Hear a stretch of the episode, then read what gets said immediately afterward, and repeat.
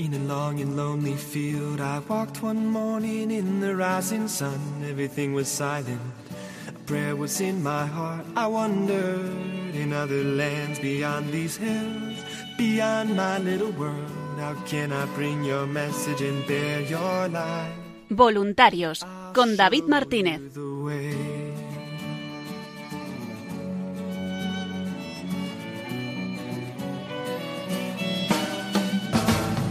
Don't stand there looking at the sky. Don't let these moments pass you by. A tired, hungry world is waiting for you. The path is long, but have no fear. Rise up, stand tall, and dry your tears. I'll be right here at your side.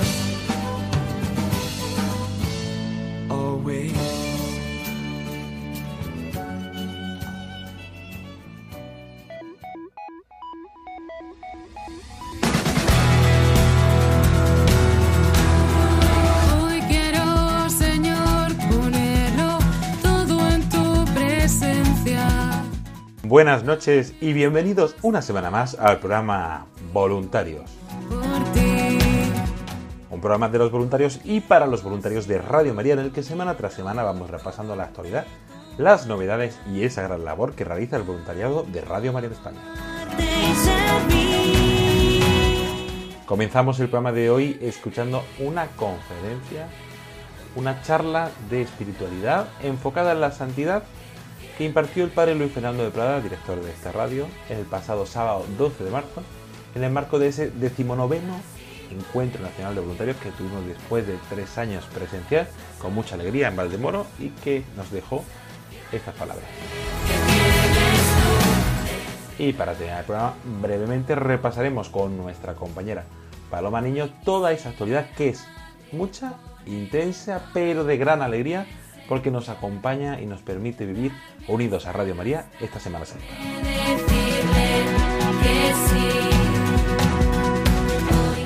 Les saluda David Martínez agradeciéndole la atención porque comienza Voluntarios.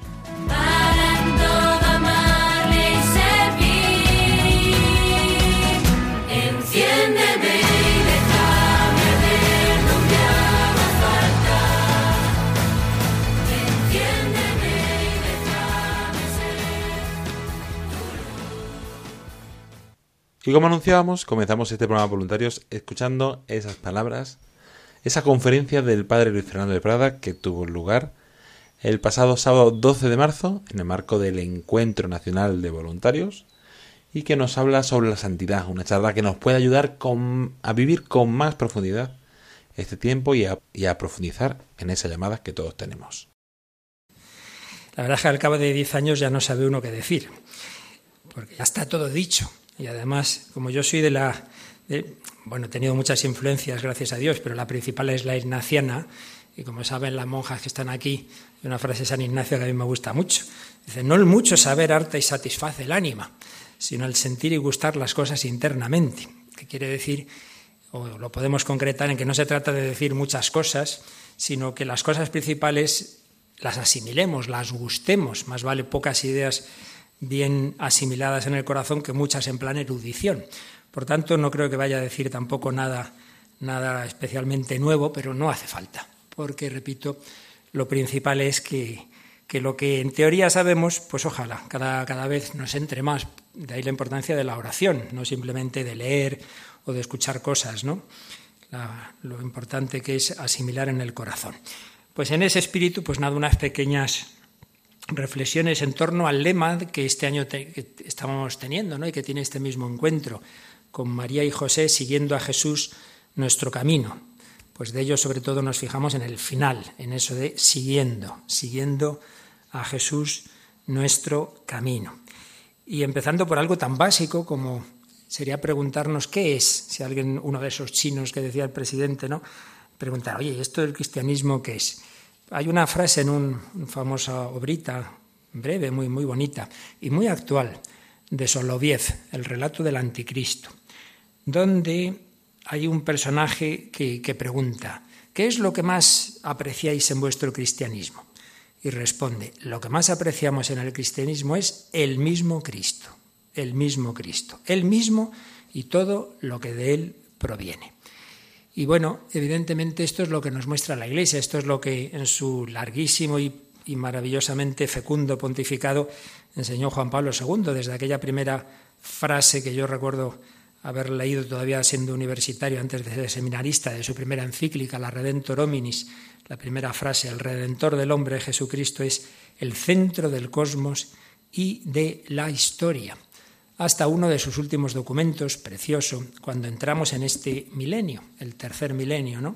clausuró el inolvidable año santo del 2000, el gran jubileo, con el documento Novo Milenio Ineunte, que era como un programa pastoral para la iglesia del tercer milenio. Por tanto, seguimos en esa égida y seguimos, es actual, porque es para el tercer milenio. Decía, ¿cuál es el programa de la iglesia? Y tiene una frase que es, yo creo que el centro de ese documento, que lo, lo trabajé mucho, dice así, el programa ya existe, lo que decíamos antes, no hay cosas radicalmente nuevas, es el de siempre, recogido por el Evangelio y la tradición viva.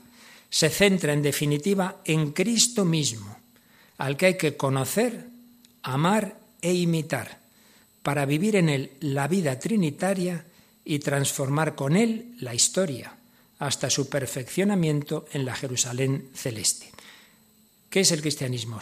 Conocer, amar e imitar, que es una palabra prácticamente equivalente a seguir, conocer, amar e imitar a Jesucristo y con él vivir la vida trinitaria, Cristo nos lleva al Padre en el Espíritu Santo y transformar con él la historia, estamos aquí todavía en este mundo, hasta su perfeccionamiento en la Jerusalén celeste, mirada a la eternidad. Somos peregrinos llamados a ir al cielo, pero no mirando los arbolitos, sino trabajando aquí, trabajando por construir el reino de Dios aquí en la historia. Así pues, conocer, amar e imitar o seguir a Jesucristo claves de nuestra vida cristiana.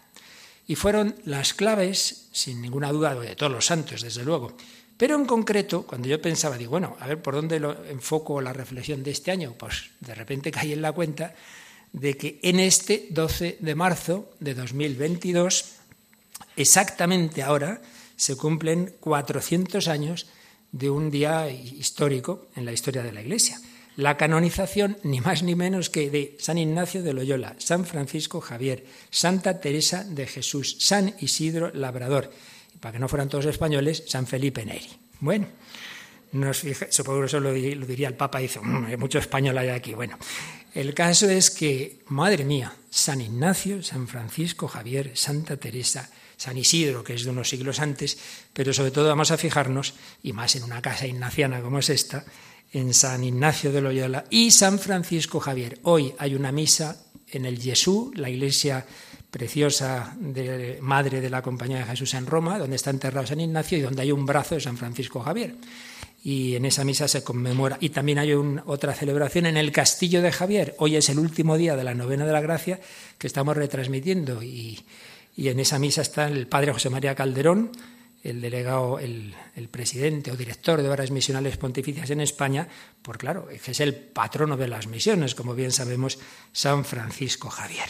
Los tendremos de referencia y acabaré hablando de ellos. Pero primero Dos palabras sobre eso del seguimiento, seguir a Jesús, siguiendo a Jesús nuestro camino, que es lo que intentamos hacer cada uno de vosotros según vuestra vocación en los movimientos, parroquias donde vivís y unidos aquí de cara a transmitirlo a los demás. El seguimiento, decía el teólogo von Baltasar, todo comienza con un sígueme. Esta lacónica palabra contiene la orden de realizar la hora inmediatamente y se refiere a la vida entera, más aún a la existencia temporal eterna. Sígueme. Al ver la pesca milagrosa, Simón Pedro se echó a los pies de Jesús. Señor, apártate de mí, que soy un hombre pecador. Ay, ¿cómo voy a ser yo voluntario de Radio María si yo no? Es que el estupor se había apoderado de él y de los que estaban con él, por la redada de peces que habían recogido. Y lo mismo les pasaba a Santiago y Juan. Y Jesús dijo a Simón, no temas, desde ahora serás pescador de hombres. Entonces sacaron las barcas a tierra y dejándolo todo, lo siguieron. Y un poco después, pues a, ese hombre que se dedicaba a otras cosas muy distintas, Mateo, Jesús le dice, sígueme. Se acabó. Él se levantó y lo siguió. Y la última palabra del último evangelio, la última palabra de Jesús en el último evangelio, ¿os acordáis? Cuando Pedro va caminando por la orilla del lago de Tiberíades y Juan ahí mirando un poquito a ver qué están hablando estos dos, que aquí el predilecto soy yo. Bueno, pues cuando Pedro dice, ¿y este qué? Y Jesús dice, tú sígueme. El otro es asunto mío. Tú sígueme. La última palabra del último evangelio a cada uno de nosotros, tú sígueme. No te compares con nadie, ni para bien ni para mal, eh, envidia, celos, qué dirán, no sé qué. Tú sígueme. Olvídate de lo demás. Mi público es Dios. Sígueme. Y este sígueme, que es clave en el evangelio, pues sí, claro, es el que ha atravesado la historia de la iglesia. Es muy bonito pensar que hubo un sígueme que no fue, que no fue respondido y que luego fue recuperado. ¿Qué quiero decir?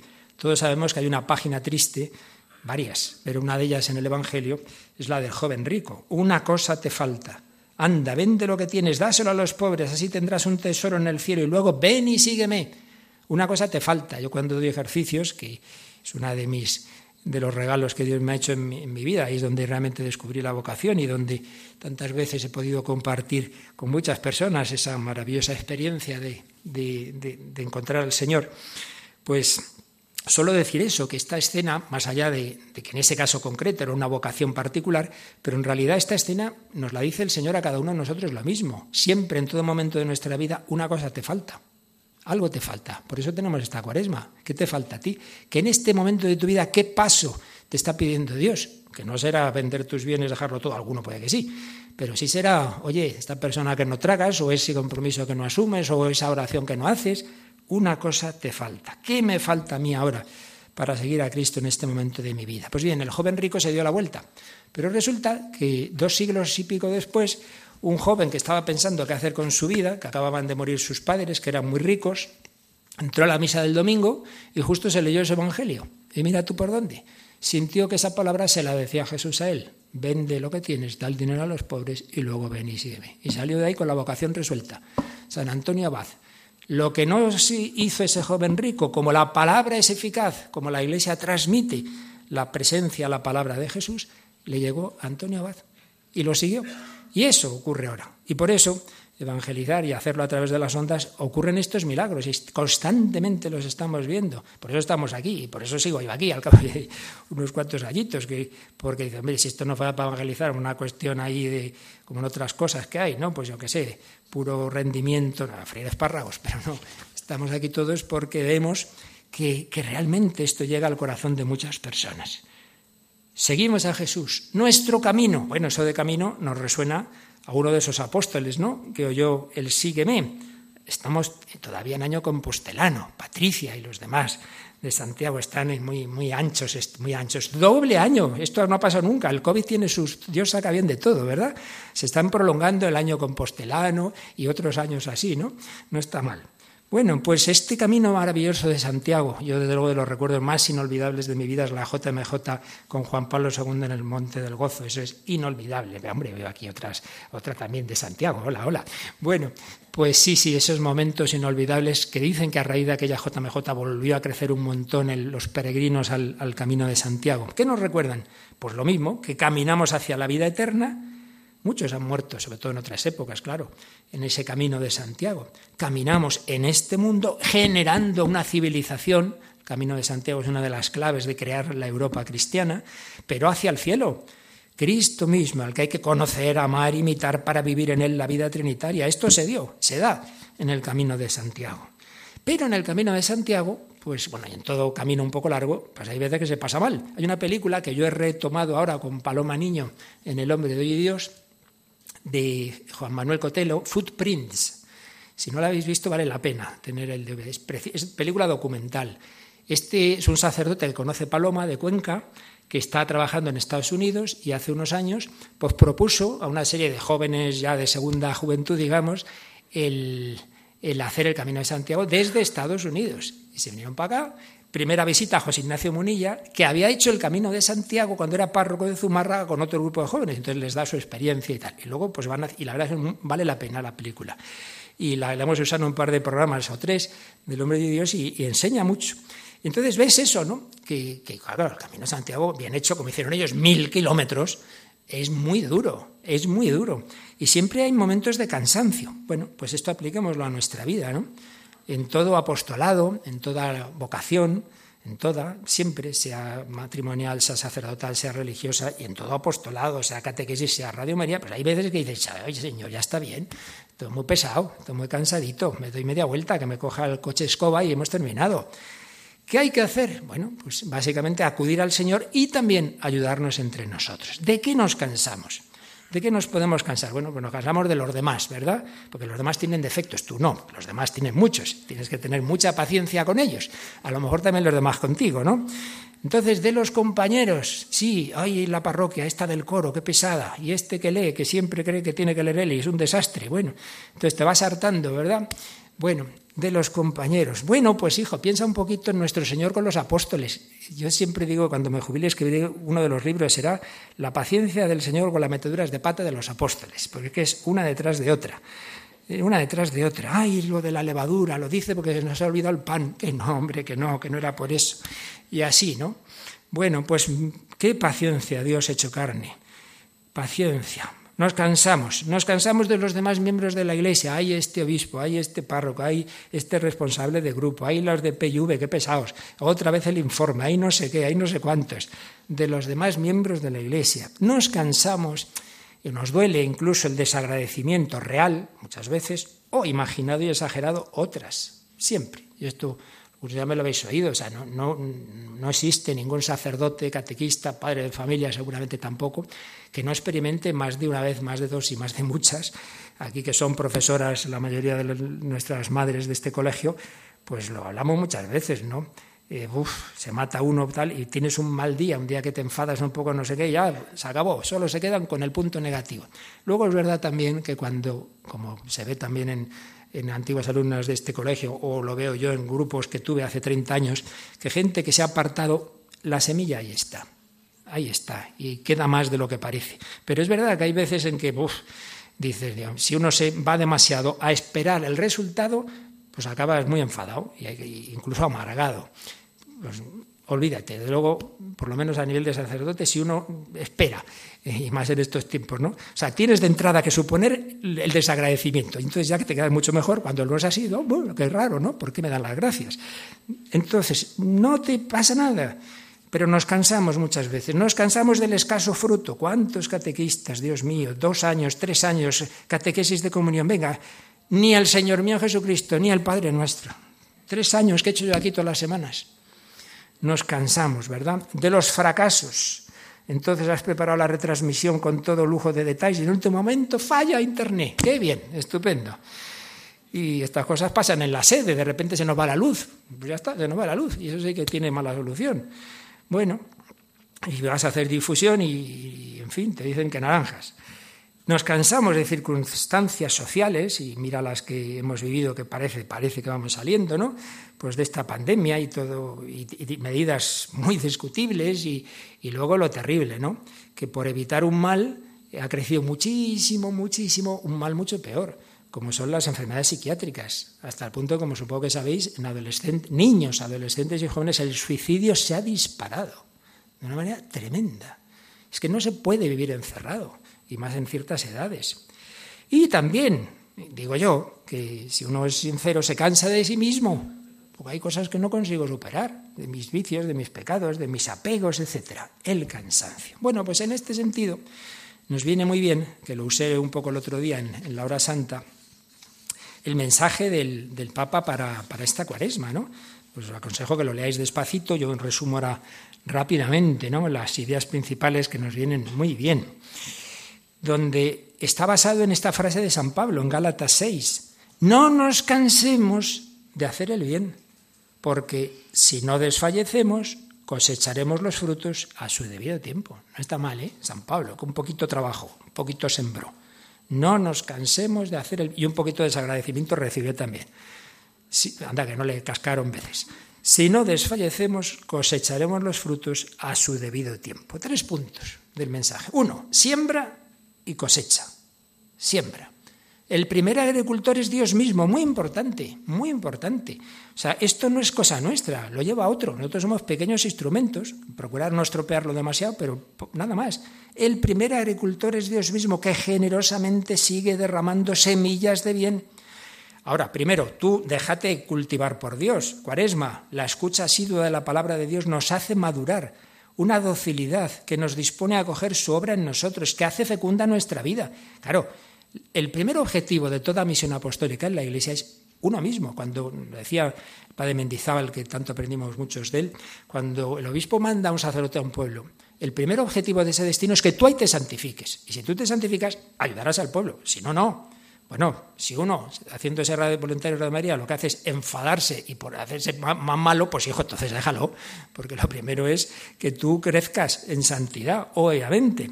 Entonces, primero, déjate sembrar por Dios. Pero si esto ya es un motivo de alegría, dice el Papa, hombre, todavía más si estás llamado a ser colaborador de Dios. Esta expresión es de San Pablo, 1 Corintios 3, 9. Qué bonito, que Dios nos llama a ser colaboradores de Dios o pescadores de hombres, que le dice Jesús a Pedro. Son distintas imágenes, para sembrar también nosotros obrando el bien. Bueno, y la cosecha, mira, no te preocupes de la cosecha, tú siembra. En cualquier caso, dice también San Pablo, el que siembra tacañamente, tacañamente cosechará. El que siembra abundantemente, abundantemente cosechará. Y un primer fruto del bien que sembramos, insiste el Papa, lo tenemos en nosotros mismos y en nuestras relaciones cotidianas, incluso en los más pequeños gestos de bondad, incluso en las relaciones cotidianas. Me viene a la mente esto, ¿eh? cuidado, porque parece mentira que a veces un servidor, el director, ha tenido que decirle a, oyentes, sobre todo oyentas y voluntarios, oiga, no se olvide de su marido, que no esté todo el día oyendo Radio María, párela un poco la radio y escuche a su marido, porque claro, se me queja el marido con toda la razón del mundo. Entonces, hay que empezar por lo, ordinario. Si estás todo el día dando charlas por ahí, haciendo no sé qué, y olvidas tu casa o no educas a tus hijos, mal planteado está el asunto. Eso siempre quede claro.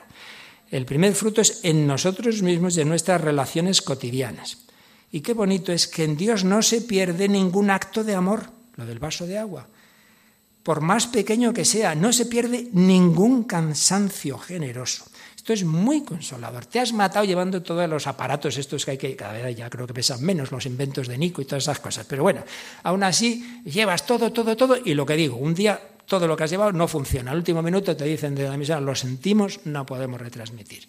¿Has perdido ese día? No, a los ojos de Dios no se pierde nada, porque lo has hecho, lo has ofrecido por amor al Señor, a la Virgen y a la evangelización. Pues eso vale mucho más. Si hubiera salido muy bien y de, ¡ay, qué transmisión! Es que lo hacemos estupendo, es que este grupo no falla nunca, horror.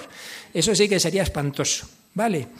Por tanto, no se pierde nada, no se pierde nada. En Dios no se pierde ningún acto de amor. Servir a Dios hace madurar frutos de santificación. Y además, solo vemos una pequeña parte del fruto de lo que sembramos, ya que, dice Jesús, a propósito de la escena de la samaritana, uno siembra y otro cosecha. Por tanto, esto es muy importante. Ya digo que lo experimentamos muchas veces los sacerdotes. Te enteras al cabo de los años que se acuerda de no sé qué cosa que pasó en el grupo aquel y que no se olvida de aquel gesto. Se ve en los colegios, se ve. Pues sí, gracias a Dios, queda mucho más de lo que nos parece. Y así participamos de la magnanimidad de Dios. Tú no te preocupes de que veas el fruto. Imaginemos los órdenes de clausura no se enteran de la mayor parte de los frutos de su entrega. Alguna vez Dios les da una luz, casos muy especiales, pero lo normal es que no se enteren. Una gran nobleza es ser capaz de desatar procesos cuyos frutos serán recogidos por otros, con la esperanza puesta en las fuerzas secretas del bien que se siembra. Y esto nos libera de las estrechas lógicas del beneficio personal y da a, nuestras acciones el amplio alcance de la gratuidad. Esto se hace por amor y ya está, y déjate, los resultados cosa del Señor. No buscar nunca el protagonismo. Hay quien prefiere ser cabeza de ratón antes que cola de león, ¿verdad? Pues no, hijo, aquí no venimos a ser protagonistas de nada. La palabra de Dios, además, eleva nuestra mirada, ni siquiera para esta vida. No, la cosecha verdadera es la escatológica. Entonces te enterarás de que no sé qué cosa que ayudaste a que saliera en la radio hizo que una persona se convirtiera y te enterarás el día del juicio. Bueno, pues ya nos entraremos de muchas cosas. El fruto completo de nuestra vida es el fruto para la vida eterna, que será nuestro tesoro en el cielo. En este sentido hay que decir, yo lo he comentado aquí varias veces, las monjas me lo han oído con frecuencia, que hay que reconocer, y que nadie estamos libres de pecado, que la pandemia ha mostrado que tenemos poca fe en la vida eterna. Aquí nadie se quiere morir, nadie, nadie. Ven Señor Jesús, ay bonito el cielo, pero como decía un religioso, Señor, si tenemos toda la eternidad para estar juntos, no tengas prisa, ¿no? Pues no, nadie se quería morir, ay qué miedo, ay qué miedo, y todos encerrados, hijo. Pues hay cosas que, siempre, desde luego, cuando era una cosa que puede uno prudentemente, evidentemente que lo hemos intentado hacer bien, pero si ves que hay un bien espiritual importante, chico, porque es lo que Dios quiera, y de hecho ha habido sacerdotes que han muerto, y, y otros, y por supuesto sanitarios, etcétera. Por tanto, una mirada escatológica. Segundo punto del mensaje, no nos cansemos de hacer el bien, y para ello, pues esta mirada en, la vida eterna, la gran esperanza que decía Benedicto XVI en esa preciosísima encíclica Spesalvi. El mundo tiene pequeñas esperanzas. No, nosotros tenemos la gran esperanza que atraviesa la muerte, incluso los que están ahora muriendo en Ucrania con esas imágenes terribles. No, no, eso no ha terminado, la historia no termina ahí. Hay una gran esperanza frente a la amarga desilusión por tantos sueños rotos, frente al desaliento por la pobreza de nuestros medios. Tenemos la tentación de encerrarnos en el egoísmo individualista. Esto acaba mal, ¿para qué? Pues para qué hacer nada, es que tal, chico, y entonces te encierras en... Y esto pasa, pasa a sacerdotes que han trabajado mucho un momento dado dicen, si es que está todo muy mal y como que ya, bueno, vamos a cumplir el horario básico, la misa, el despacho y ya está, ¿para qué matarte? Es el gran peligro siempre, la gran tentación. No, los que esperan en el Señor renuevan sus fuerzas, pero para ello hay que poner la mirada, los ojos fijos en Cristo, dice la carta a los hebreos. Y así podremos acoger esa exhortación, no os canséis de hacer el bien. Y luego el Papa lo va aplicando a varios temas. No nos cansemos de orar, es necesario orar siempre. No nos cansemos de estirpar el mal en nuestra vida. No te canses de tus vicios, de tus defectos. Para eso nos da el Señor las armas, la oración, el ayuno. No nos cansemos de pedir perdón. Ay, para que me voy a confesar siempre los mismos pecados. Pues hijo, si quieres matar a alguien y tienes una novedad, pero no parece lo más aconsejable. No nos cansemos de pedir perdón. Las monjas no se les ocurra matar a la vecina, por favor. No nos cansemos de luchar contra la concupiscencia, esa fragilidad que nos impulsa hacia el egoísmo. No nos cansemos de hacer el bien en la caridad activa hacia el prójimo, etcétera, etcétera. Y tercero, si no desfallecemos a su tiempo, cosecharemos. Y dice una, una idea muy importante que también la decía Benedicto XVI. El bien como el amor, la justicia, etcétera, no se alcanzan de una vez para siempre, han de ser conquistados cada día. Nunca pensemos esto ya está conquistado, esta mi vida, este grupo. No, no, no, somos frágiles, cada día hay que pedir la gracia. Por eso danos hoy nuestro pan de cada día. Hoy no me dejes caer en la tentación. Pidamos a Dios la paciente constancia y usemos esas armas. El ayuno prepara el terreno, la oración riega, la caridad fecunda. Bueno, podríamos desarrollarlo más, pero quiero ir a la parte final, porque eso a fin de cuentas lo tenemos en este mensaje del Papa para la cuaresma. Pero sí, como os decía, quería aplicarlo esto un poco. A, bueno, antes de ello, que nos quedemos de, este mensaje con la importancia de que al trabajar lo hagamos muy unidos al Señor, muy unidos al Señor, recordando que yo estaré con vosotros todos los días. Y también esa frase preciosa de la Virgen, en, México. Ya sabéis que el presidente tiene un libro muy bonito sobre las apariciones reconocidas por la Iglesia de la Virgen María. Y una de las que está ahí tratada, obviamente, es la de Guadalupe, donde tuve la gracia de estar con él hace justo cuando estaba empezando la pandemia. Además, yo hace años decía que ya había viajado a muchos sitios, ya había conocido muchos sitios, pero solo tenía ganas antes de morirme de ver dos. Uno era Chestokova, justo fui de peregrinación a Chetocobá con Radio María cuando todavía era voluntario. Me pidió Esteban que fuera. Y el otro era Guadalupe. Digo, eso ya va a ser más complicado. Pues mira tú, hubo un encuentro de, Radio María América en, allí y, me pidieron que fuéramos a dar una charlita y nos sacrificamos. Y bueno, pues vamos a ir a México. Y estuve en Guadalupe, con lo cual me puedo morir en cualquier momento ya. Estoy ya preparado, ya he visto todo lo que quería ver. Pues bien, la Virgen María dice esas palabras preciosas, ¿no? A Juan Diego eh, no estoy yo aquí que soy tu madre, no estoy yo aquí que estoy tu madre. Y en Fátima, que he estado con varias personas aquí presentes también, le dice a, Lucía, cuando le dice que, Francisco y Jacinta se van a ir pronto, se van a ir pronto al cielo, que están encantados de irse al cielo, no como nosotros, y en cambio Lucía le dice que se va a quedar más, y esa en cambio dice, oh, tengo que quedar aquí. Y entonces le dice esta frase, yo nunca te dejaré, yo nunca te dejaré. Pues hagamos lo que hagamos, desde esa certeza, hombre, que está el Señor contigo. Yo nunca te dejaré. Unidos a ellos, sembrar, a pesar de la cizaña, que la hay, que la hay en la iglesia. sin preocuparnos de la cosecha, al servicio de algo más grande que nosotros mismos. Cuando uno lo hace porque le gusta esto de como un hobby, hago apostolado, soy voluntario, muy bien, pero cuando sale mal o cuando te llevas palos, entonces ya no, claro, porque en el fondo pues te sacabas tu, tu provecho personal. No, no. Cuando es al servicio de algo más grande que tu propia vida, el misionero se queda aunque empiece la guerra como se han quedado, y ayer lo oíamos en, una, en, la entrevista de la Espadaña y lo repetimos por la tarde, familias en misión que están en Ucrania, como una familia del camino que está allí con doce hijos, y se han quedado acompañando, porque es más grande la, la evangelización que la propia vida. Pues sí. Por tanto, desde esa certeza y desde la certeza de la fecundidad de la cruz y de los aparentes fracasos con mirada de eternidad. Bien, pues esto es lo que han vivido, como natural, todos los santos. Y es lo que vivieron estos santos cuya canonización hoy tenemos su, aniversario.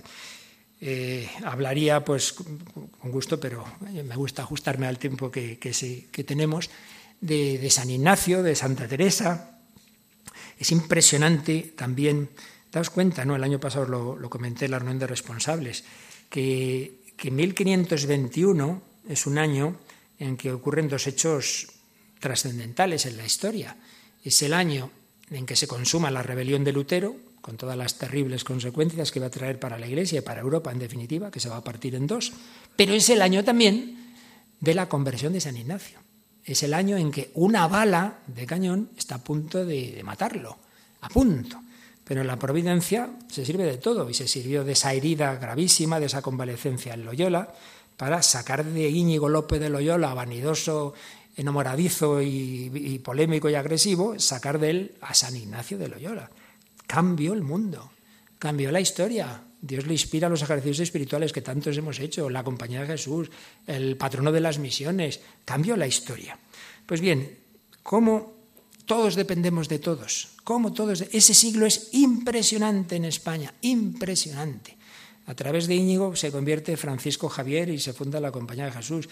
Pero es que eh, está por ahí un tal San Juan de Ávila, que predica un día y en su predicación la oye un tal Juan Ciudad, que era un aventurero que hacía todo tipo de, tropelías por ahí y se convierte en San Juan de Dios, que celebrábamos el otro día. Y por ahí está San Pedro de Alcántara, que ayuda a Santa Teresa de Jesús, y Santa Teresa de Jesús se convierte al fervor y eh, arrastra a San Juan de la Cruz. Y bueno, bueno, es una red de santos la que hay en ese siglo en España espectacular. Esa era la verdadera reforma, la reforma católica y que todos oyen esa llamada del Rey Eterno, tan, tan, bonita cuando hemos hecho ejercicios espirituales, Eterno Señor, yo me ofrezco a ti y, y, yo quiero y deseo, y es mi determinación deliberada, imitaros en pasar todas injurias y todo vituperio y toda pobreza, así actual como espiritual, queriéndome vuestra Santísima Majestad elegir y recibir en tal vida y estado. Y Santa Teresa, con tan buen amigo presente, con tan buen capitán, que se puso el primero en el padecer, todo se puede sufrir Estás ardiendo el mundo, hermanas, aquí nosotras pensando tonterías, venga, con determinada determinación y hacerse espaldas, ayudarse unos a otros. En fin, podríamos hablar de toda esa pléyade de santos, pero quiero terminar estos últimos minutos fijándome en San Francisco Javier, en este último día de la novena de la gracia, como pues era hombre de fe, como era casi todos los españoles en aquella época, sí, hombre de fe teórica, pero realmente no era lo que le importaba. Lo que estaba en su corazón pues eran otras cosas, hasta que en la Universidad de París pues conoce a Íñigo y poco a poco la gracia de Dios a través de Íñigo y sobre todo cuando ya hace el mes de ejercicios, pues eso le transforma y ya lo que le va a importar es, es seguir a Jesucristo. Y con una especial llamada a la misión, que bien recoge Pemán en el Divino Impacientes Espíritu, ¿no? Amo más el viento que la brisa. El bien hay que hacerlo a prisa, que el mal no espera momento. Y bueno, como por una serie de circunstancias providenciales, al final es enviado a las Indias, las Indias, Molucas, Japón, y con esa mirada puesta en la China. ¿Cómo escribe esas cartas que dieron la vuelta al mundo y que suscitaron muchísimas vocaciones? Muchas veces me vienen pensamientos de a los estudios de esas partes dando voces como hombre que tiene perdido el juicio, ahí a esa universidad donde él había estado estudiando, y decir, ¿cuántas almas dejan de ir a la gloria y van al infierno por la negligencia de ellos? Pero ¿qué hacéis, hombre? Perdiendo el tiempo, que hace falta mucha gente. Que todos le pregunten al Señor, ¿qué quieres que haga? ¿Qué quieres que haga, Señor? Entonces, cuando les llegue la hora de la muerte, cuánto más consolados vivirían y con gran esperanza de la misericordia divina cuando entrarían en el juicio particular, alegando, Señor, cinco talentos me entregaste, y aquí cinco más que he ganado. Y entonces cuando va contando en sus cartas, que son preciosas, los muchos sufrimientos, los muchísimos peligros que tiene, tiene gracia porque cuenta cosas horrorosas que de madre mía, es que para echarse a temblar. Y siempre, al final que dice, son tantas las consolaciones que Dios nuestro Señor comunica a los que andan aquí entre los gentiles, que sé de una persona, habla de sí mismo, que le dice al Señor, Señor, no me deis más consolaciones en esta vida. Y concretamente hay una vez que le hablan de unas islas cuyos moradores tienen la sana costumbre de matar a la gente que va y comérsela, las islas del Moro. Entonces dice, no se le ocurra, padre, no se le ocurra ir.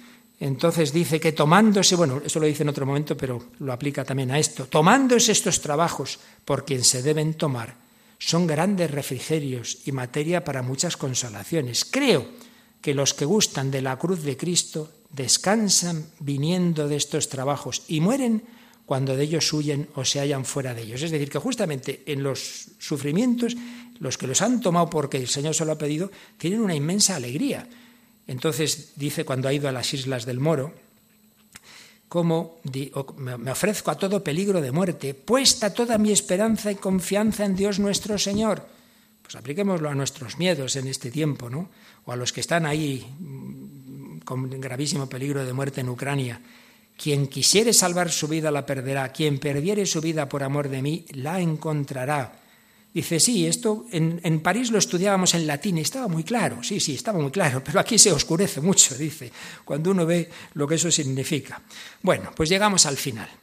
Entonces, como sabéis, después de ir recorriendo 10.000 kilómetros en unos pocos años, que muere con 44 años, su último deseo es llegar a China. Hablaba antes el presidente de China, vamos a llegar nosotros con las ondas de momento y hay también allí ya misioneros, muchos de incógnito, bueno, nuevamente de incógnito.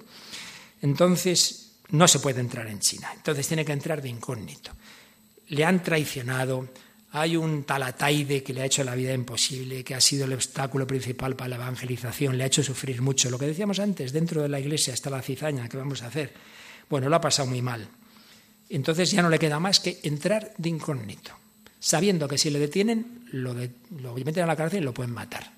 Y ha quedado con un chino, que le engaña como un chino, ha quedado con un chino que va a entrar de contrabando, digamos. Y dice, bueno, pues es la única manera, pues yo me meto ahí y luego ya que Dios nos ampare. Dice, corremos grandísimo peligro de ser cautivos, pero nos consolamos con pensar que mucho mejor es ser cautivo por solo amor de Dios que libres por huir de los trabajos de la cruz. Toma ya. Mucho mejor es ser cautivo por solo amor de Dios que libres por huir de los trabajos de la cruz. Última carta que escribe Javier. Sabed, y no lo dudéis, que en gran manera le pesa al demonio que los de la compañía del nombre de Jesús entren en la China. No sabéis los impedimentos que me tiene puestos. Todas las cosas buenas y también Radio María tienen impedimentos. Bueno, pues llega la muerte. Y lo cuentan así. El padre Javier León Difur, una obra preciosa sobre Javier. A mediados de noviembre, la isla de Sancián está casi desierta del todo. En la rada se balancean las velas del Santa Cruz y del junco que debería llevar a Javier a, Siam, a la China. Junto a su capillita, Javier comparte la soledad con Antonio, el chino, y Cristóbal el Malabar. Espera que llegue la hora convenida con el contrabandista chino. Nada, no llegaba. Así pasan tres días enteros. Que conste que no ninguno de estos que le acompañaba era sacerdote. Javier no tiene un sacerdote en su muerte al lado, para que veamos qué soledad. El resorte mantenido por la esperanza cede de golpe. Javier Javier cae enfermo. Es el lunes 21 de noviembre. Y entonces Antonio el Chino cuenta cómo fue. Puestos los ojos en el cielo, con un rostro y semblante muy alegre, hacía grandes coloquios en voz alta con nuestro Señor. Lo que le entendí fue repetir muchas veces, en latín, pero lo digo en español, Jesús, hijo de David, ten compasión de mí, apiádate de mis pecados. Así estuvo hasta el 28 de noviembre, en que perdió del todo la habla y estuvo sin ella tres días. Al cabo de ellos tornó a hablar y conocer, y lo que más le oía era nombrar a la Santísima Trinidad, de quien siempre fue muy devoto, y repetir, Jesús, Hijo de David, habed misericordia de mí, oh Virgen Madre de Dios, acordaos de mí. Con estas y semejantes palabras en la boca estuvo hasta el viernes en la noche. Y un poco antes que amaneciese, yendo desfalleciendo, le puse la candela en la mano, y con el nombre de Jesús en la boca dio su alma y espíritu en las manos de su Creador y Señor, con grande reposo y quietud, y quedando su cuerpo y rostro con un semblante muy apacible y con un color sonrosado, fue su bendita alma a gozar de su Criador y Señor. Murió un sábado, primer sábado del mes de diciembre, 3 de diciembre de 1552, en la isla y puerto de Sanchón, en una casa de paja ajena, diez años después de haber venido a estas partes de la India. ¿Cómo lo cuenta Pemán en su preciosa obra El Divino Impaciente? Pues dice, basado en la historia, estas palabras. Ahora sí que, hermano Pablo de Santa Fe, eh, que era jesuita, este que le acompaña, ya mi cuerpo se me niega a obedecer al alma. Veo que esta playa será de mi senda término. Morirse viendo las costas de China, que eran mi anhelo, sin entrar, sin entrar en ella, como Moisés murió en el desierto con la tierra prometida, que era todo su deseo. Padre, no diga estas cosas. Pablo, déjame un momento. Entonces hace oración Javier. Postrado a tus pies benditos, aquí estoy, Dios de bondades, entre estas dos soledades del mar y el cielo infinitos, con sal en la borda, escritos fracasos de su poder, vencida de tanto hacer frente al mar y a su oleaje, ya va a rendir su viaje la barquilla de Javier. Te confesada hasta el fin con, con firmeza y sin rubor. No puse nunca, Señor, la luz bajo el celemín. Me cercaron con rigor angustias y sufrimientos pero de mis desalientos vencí, Señor, con ahínco. Me diste cinco talentos y te devuelvo otros cinco. Bendice, ahora que se gasta mi luz, a Ignacio y Loyola. Cuida a mi gente española. Y si algún día mi casta reniega de ti y no basta para aplacar tu poder, en la balanza poner sus propios merecimientos, pon también los sufrimientos que por ti sufrió Javier morir cuando queda tanto que hacer en tu obsequio. Señor, en ti espero. Sí, no me ocultes tu rostro. Ya va a buscarte tu siervo. In te domine speravi, non confundan in eterno. Y dice el padre, uy, esto me puede siempre. Y dice el padre León Difur, Francisco Javier ha muerto, se ha encontrado con una barrera infranqueable, no ha logrado entrar en la China con la que tanto había soñado, ha perdido su vida por su Señor. El Señor se la da abundantemente. Esto es lo que dice el padre Polanco, el secretario de San Ignacio, al enterarse de la noticia. La divina bondad ha cortado el hilo de los planes del padre Francisco. Dios se los había sugerido. Dios, sin embargo, había dispuesto que muriese antes a imitación de Cristo, como grano de trigo sembrado en la entrada misma de la China. Tocará pues a otros recoger frutos más abundantes. Esto lo decía el padre Polanco. Y comenta el padre León Difur en el siglo XX. Lo que afirma Polanco, guiado por la luz de la fe, Javier ya lo está viendo desde el cielo. Ve ya la mies que blanquea allá lejos en la vieja Europa. Comienza a crecer un bebé de dos meses. Cuando Javier muere, tenía dos meses un chico llamado Mateo Ricci, que 30 años más tarde logrará llegar por fin a la corte misma del emperador de China. Uno es el que siembra, otro el que recoge la mies, pero siempre es el mismo Señor el que guarda el trigo en los graneros celestiales, como es también el solo el que actúa por medio de sus apóstoles a lo largo de los siglos. Pues ya sabéis, uno siembra, otro recoge, no hay fracasos para Dios. Muchas gracias.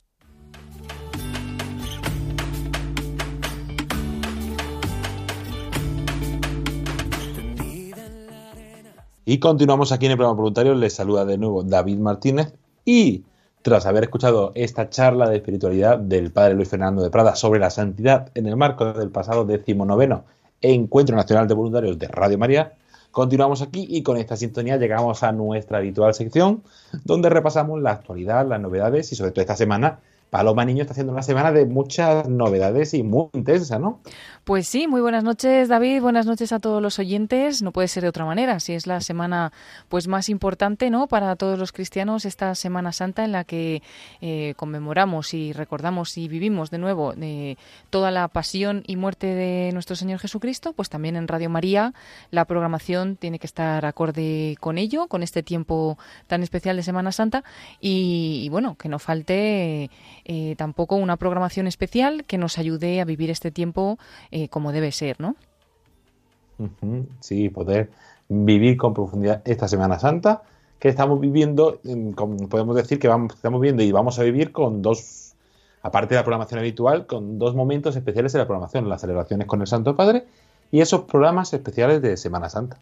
Sí, pues vamos a recordar a los oyentes, hemos eh, vivido este jueves santo con, con, Radio María, ¿no? Y esta mañana retransmitíamos desde la Basílica de San Pedro la Santa Misa Crismal con el Papa Francisco.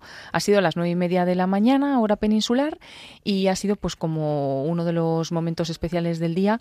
Además también a las seis de la tarde, aunque ya no lo hemos hecho con el Papa Francisco, sino con Monseñor José Ignacio Munilla, obispo de Orihuela Alicante, hemos retransmitido los oficios del jueves santo esta tarde desde la Catedral de Orihuela, Alicante. Esos oficios que han sido a las 6 de la tarde, las 5 en Canarias, y bueno, son como momentos especiales, además de una programación especial que ahora iremos pues detallando especialmente ya las del viernes, sábado y, y domingo, ¿no?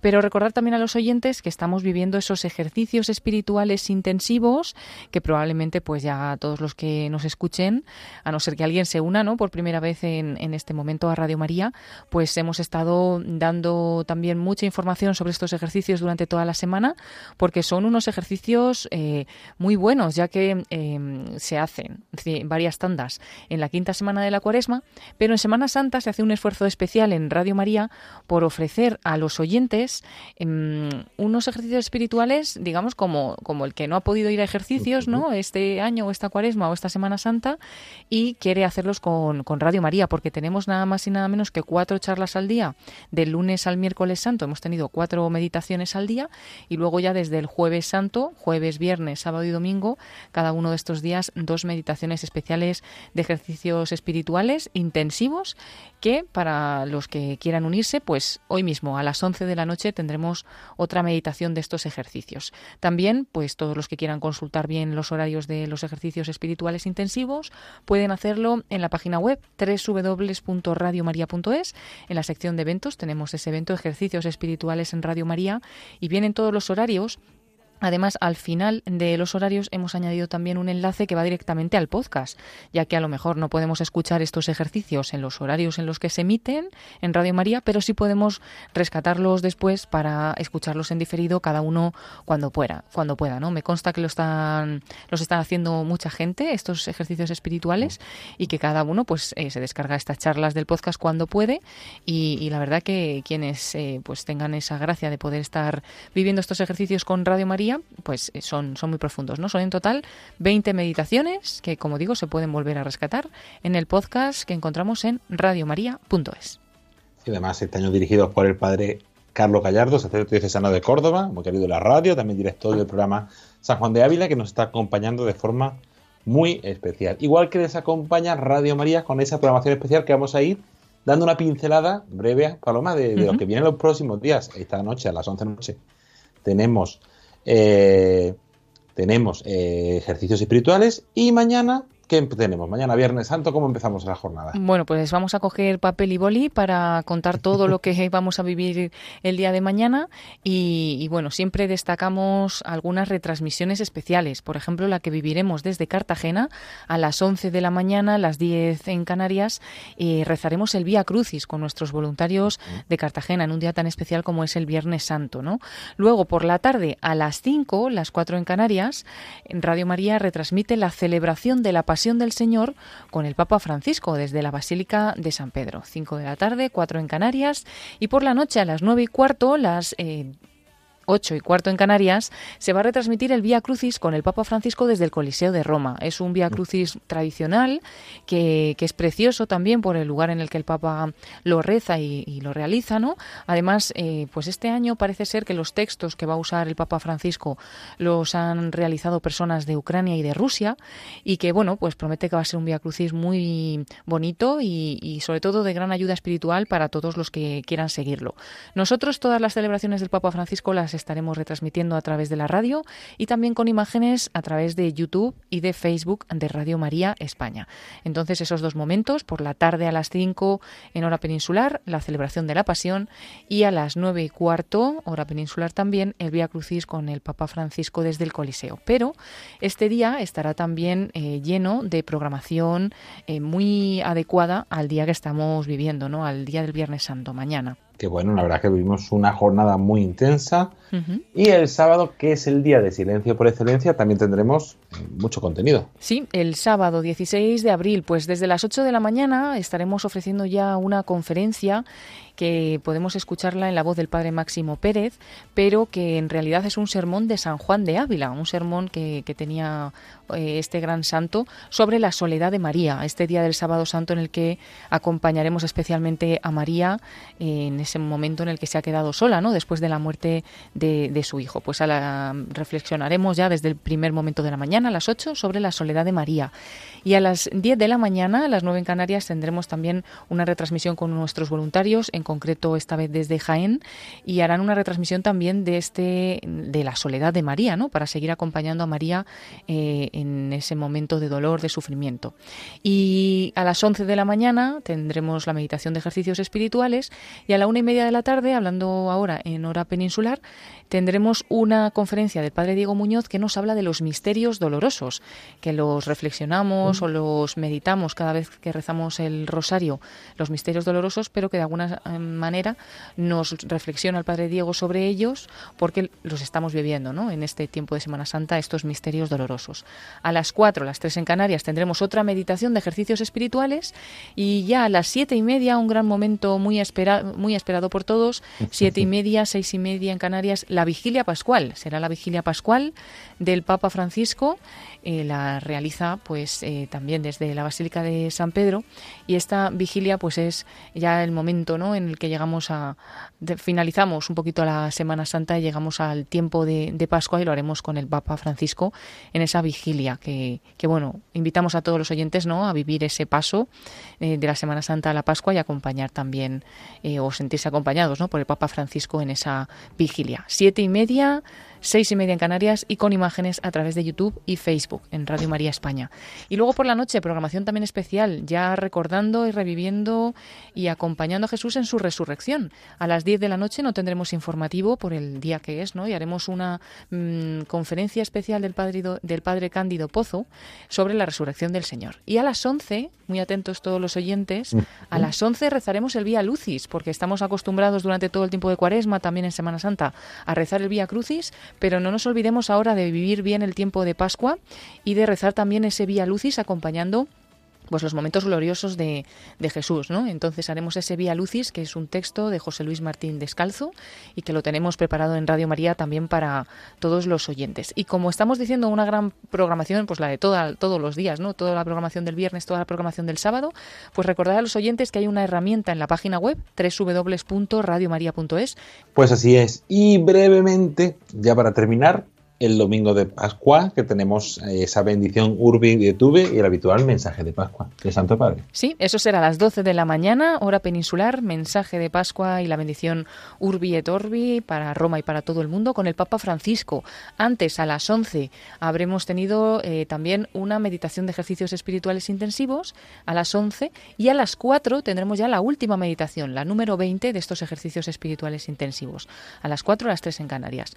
Y a la una y media también por eh, destacar algo de la programación que nos puede ayudar también en este tiempo de cuaresma, una conferencia del padre Ignacio Amorós, de nuevo, que se titula La misericordia de Dios hace todo nuevo. Una conferencia muy mm, bonita que también nos va a ayudar a todos en ese momento en el que entramos a vivir ya con alegría, todos juntos, el tiempo de Pascua, en ese domingo de resurrección. Pues Paloma Niño, muchísimas gracias por, por este breve pero intenso repaso de, de, toda esa programación que viene para estos días. Ya la semana que viene en Pascua, pues poco a poco iremos dando más novedades y explicando todo ese contenido especial que vamos a tener también para, para Pascua, que aquí no solo celebramos la cuaresma y la Semana Santa, sino que celebramos con mucha alegría la Pascua de Resurrección. Pues se van a, una, una santa semana para lo que queda. Igualmente, David, a todos los oyentes, eh, no nos vamos a adelantar, ya desearemos feliz Pascua el próximo día, si Dios quiere, pero bueno, pues desear a todos que terminen vi de vivir muy bien esta Semana Santa.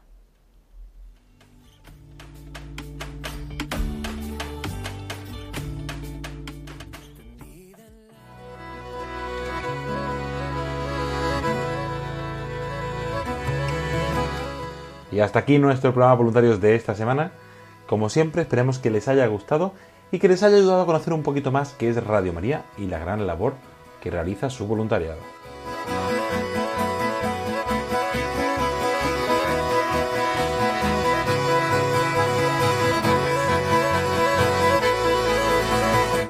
Agradecer al Padre Luis Fernando de Prada eh, por esas palabras, a todos los voluntarios que asistieron a ese decimonoveno encuentro nacional de voluntarios el pasado 12 de marzo, a nuestra compañera Paloma Niño por la edición de la conferencia y por traernos toda la actualidad, al equipo de redes y a todas las personas que semana tras semana hacen posible este programa Voluntarios. Agradecer también a todos los voluntarios allá donde estén por su dedicación, su compromiso, su entrega. Gracias una semana más por toda esa labor que hacéis y por vuestra dedicación a este proyecto misionero y de evangelización. Mandar un saludo muy especial y nuestras oraciones a aquellos que estéis pasando un momento de dificultad, de duda, de soledad, de enfermedad. Os encomendamos todas las semanas. La semana que viene retomaremos nuestros programas habituales con esa peregrinación de la Reina de Radio María, entrevistas a voluntarios y toda la actualidad de esta radio. Hasta entonces se despide de todos ustedes agradeciéndoles la atención David Martínez. A continuación les invitamos a escuchar los servicios informativos de Radio María y a vivir toda esta santa semana con nosotros. Buenas noches y que Dios los bendiga.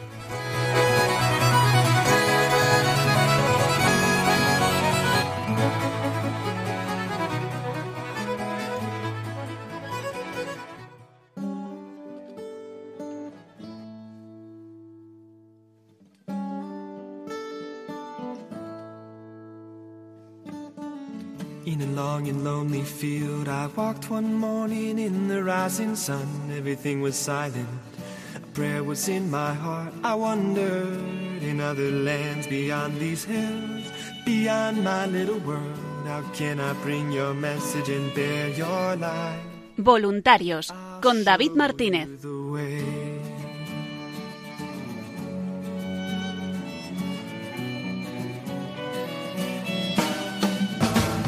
Don't stand there looking at the sky. Don't let these moments pass you by. A tired, hungry world is waiting for you. The path is long, but have no fear. Rise up, stand tall, and dry your tears. I'll be right here at your side.